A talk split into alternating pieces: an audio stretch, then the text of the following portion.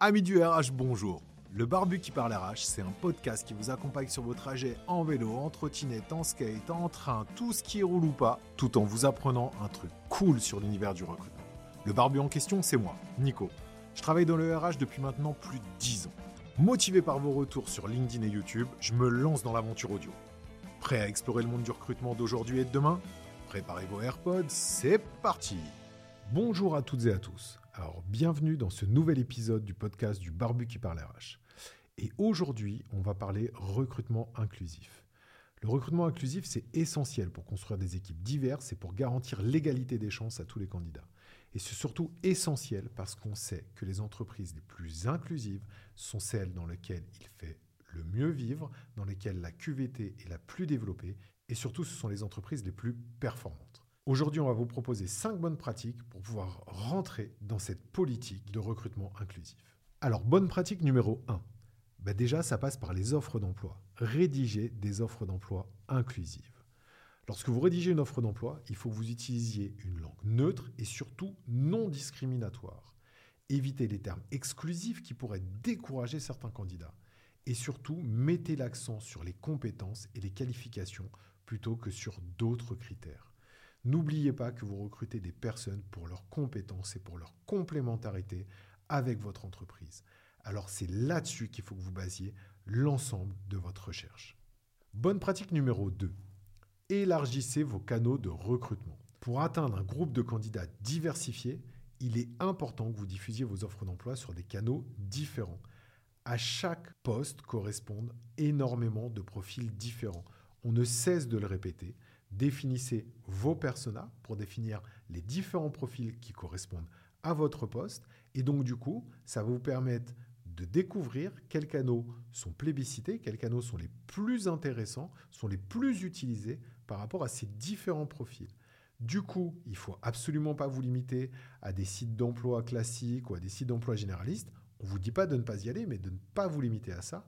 Allez sur les réseaux sociaux, allez sur les groupes professionnels, allez sur les communautés, essayez de faire des événements, en gros, diversifier au maximum vos canaux pour attirer des candidats de milieux différents et donc du coup pour être le plus inclusif possible.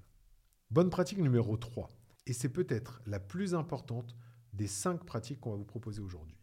Formez vos recruteurs sur l'inclusion. Faites en sorte qu'ils soient sensibilisés à l'importance de l'inclusion et qu'ils comprennent les biais inconscients qui peuvent influencer leurs décisions.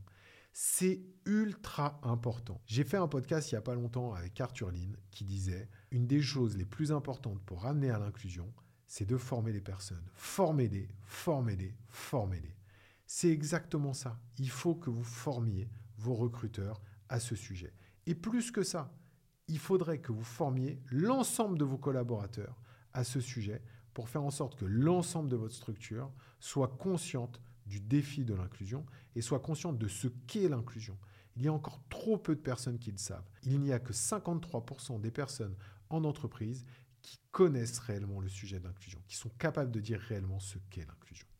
Bonne pratique numéro 4. Favoriser la diversité des candidats. Lorsque vous recevez des candidatures, veillez à ce que votre processus de sélection soit totalement exempt de préjugés et de stéréotypes.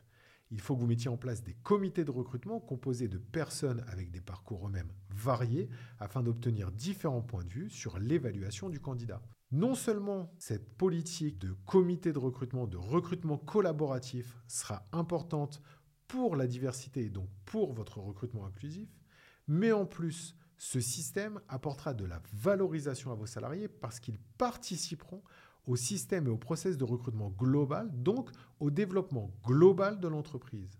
Si jamais vous réussissez à mettre ça en place, vous aurez un double effet, fidélisation, limitation du turnover par la reconnaissance et la valorisation, et augmentation de la diversité, ou tout du moins facilitation de votre recrutement inclusif. Et enfin, bonne pratique numéro 5, promeuvez une culture d'inclusion dans votre entreprise.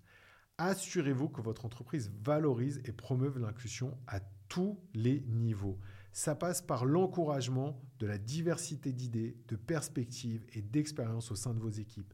Ça passe par le fait d'écouter vos collaborateurs. Faites en sorte de leur laisser la parole. Ouvrez-vous aux différents points de vue. Faites en sorte de vous nourrir de ce qu'ils peuvent vous apporter pour devenir un, une chef d'entreprise meilleur que ce que vous ne l'êtes aujourd'hui. Vous ne pouvez pas tout gérer, vous ne pouvez pas tout savoir. Et surtout, vous ne voyez que par rapport à votre prisme et à votre angle d'approche.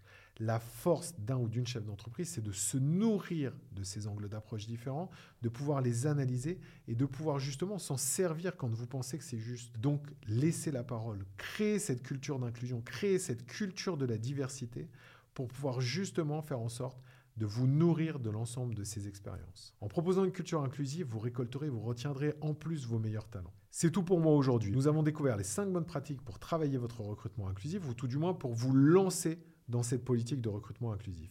J'espère vraiment que ces conseils vous seront utiles pour mettre en place un bon processus de recrutement et surtout, rappelez-vous que le recrutement inclusif ne se limite pas seulement à attirer des candidats diversifiés, mais également à créer un environnement inclusif où chaque employé peut s'épanouir. C'est ça la force de l'inclusion, c'est la force de la diversité. C'est tous ensemble qu'on pourra faire avancer la société vers une société meilleure.